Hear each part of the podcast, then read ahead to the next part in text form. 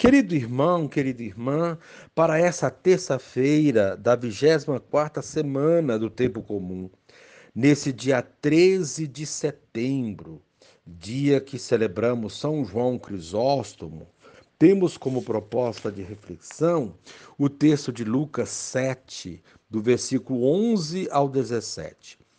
Naquele tempo, Jesus dirigiu-se a uma cidade chamada Naim com ele iam seus discípulos e uma grande multidão. Quando chegou à porta da cidade, eis que levavam um defunto, filho único, e sua mãe era viúva. Grande multidão da cidade a acompanhava. Ao vê-la, o Senhor sentiu compaixão para com ela e lhe disse: Não chores. Aproximou-se, tocou o caixão e os que o carregavam pararam. Então Jesus disse: Jovem, eu te ordeno, levanta-te. O que estava morto sentou-se e começou a falar. E Jesus o entregou à sua mãe. Todos ficaram com muito medo e glorificavam a Deus, dizendo: Um grande profeta apareceu entre nós e Deus veio visitar o seu povo. E a notícia do fato espalhou-se pela Judéia inteira e por toda a redondeza. Palavra da salvação. Glória a vós, Senhor. Querido irmão, querida irmã, situação dramática. A viúva, já sem marido, perde o filho único sem família e sem segurança econômica. A caminho do cemitério, encontra-se com Jesus, que, ao ver a comovente cena, encheu-se de compaixão. A viúva, afogada pelos soluços e lágrimas, nada pede a Jesus. É ele quem toma a iniciativa. E, para atenuar sua dor, diz a ela: Não chore. E ao morto, jovem, eu lhe ordeno, levante-se.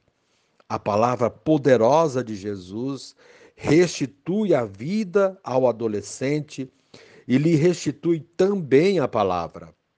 Começou a falar. Maravilhado, o povo exclama: Um grande profeta apareceu entre nós. Deus visitou o seu povo. Ao ressuscitar o filho da viúva de Naim, Jesus manifesta a presença de Deus na vida dos mais sofredores.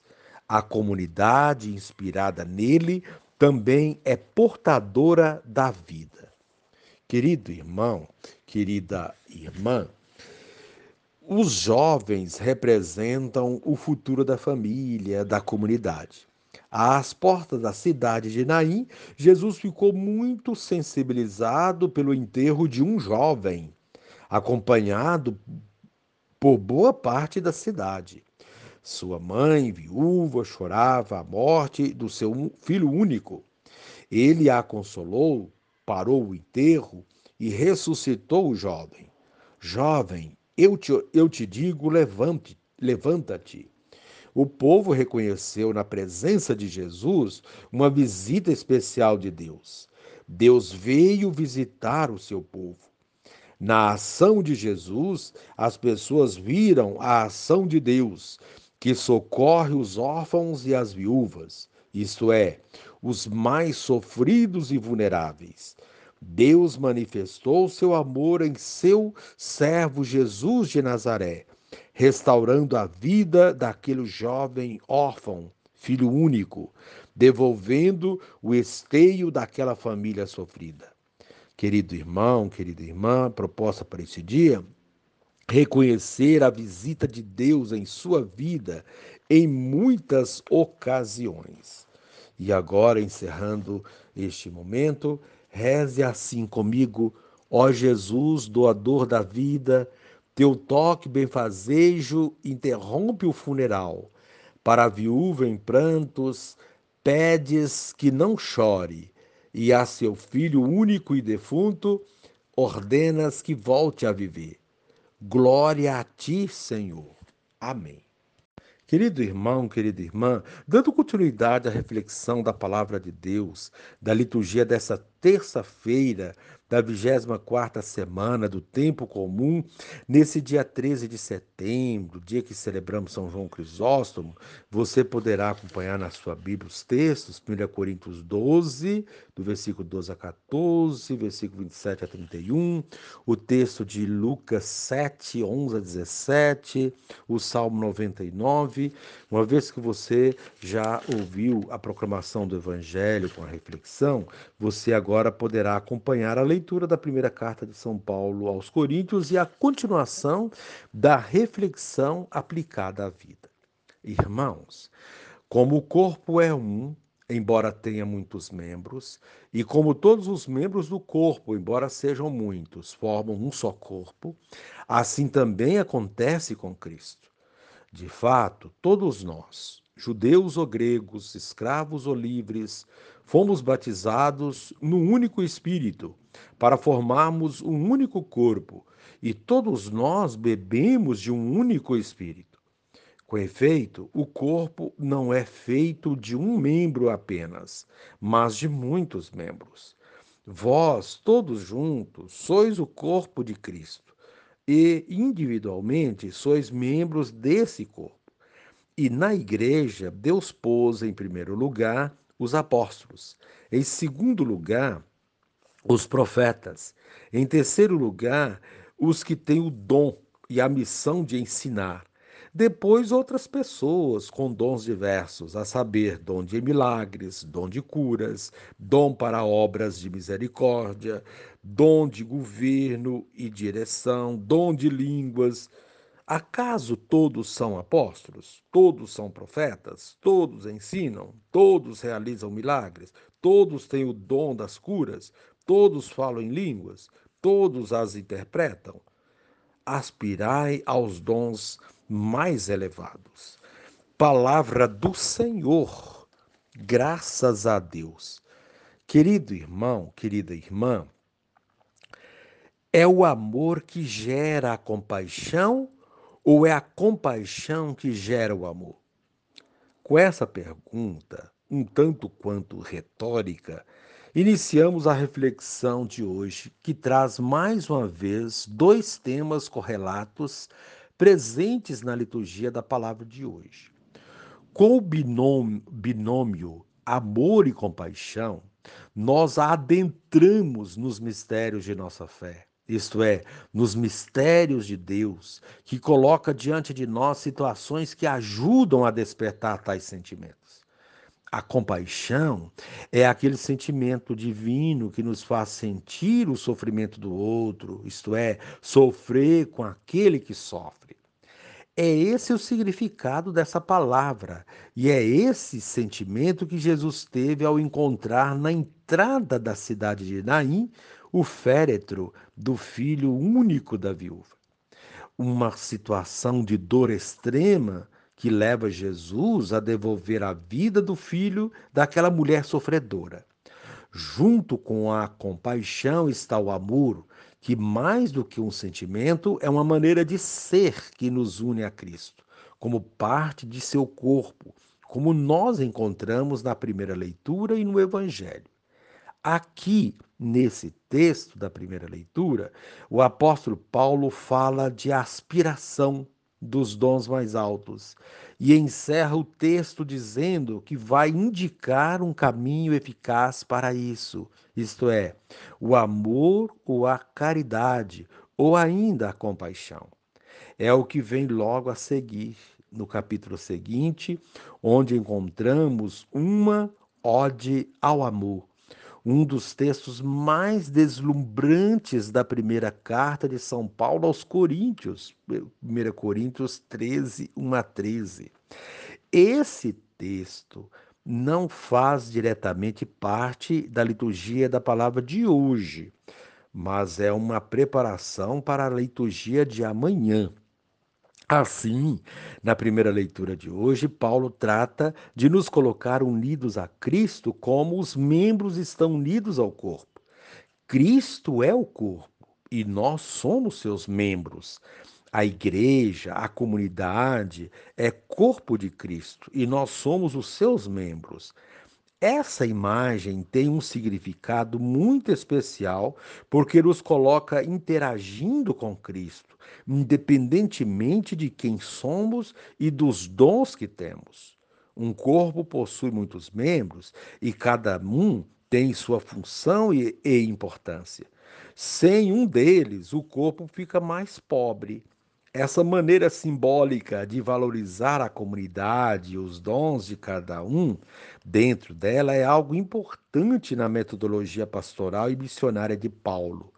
Encontramos aqui um espelho para nossas comunidades hoje, nos ajudando a desempenhar bem a função que desenvolvemos e os dons e talentos que temos. Qualquer que seja o dom que temos, é preciso que ele seja desempenhado com amor. Sem amor, nenhum trabalho na comunidade pode ser edificante. Por essa razão, Paulo recomenda que devemos aspirar aos dons mais altos, e o caminho para isso é o amor. Somente quem ama é capaz de fazer as coisas conforme a vontade de Deus, pois o amor é que dá sentido à vida e nossas ações e a nossas ações. No evangelho de hoje, esse amor é traduzido por compaixão.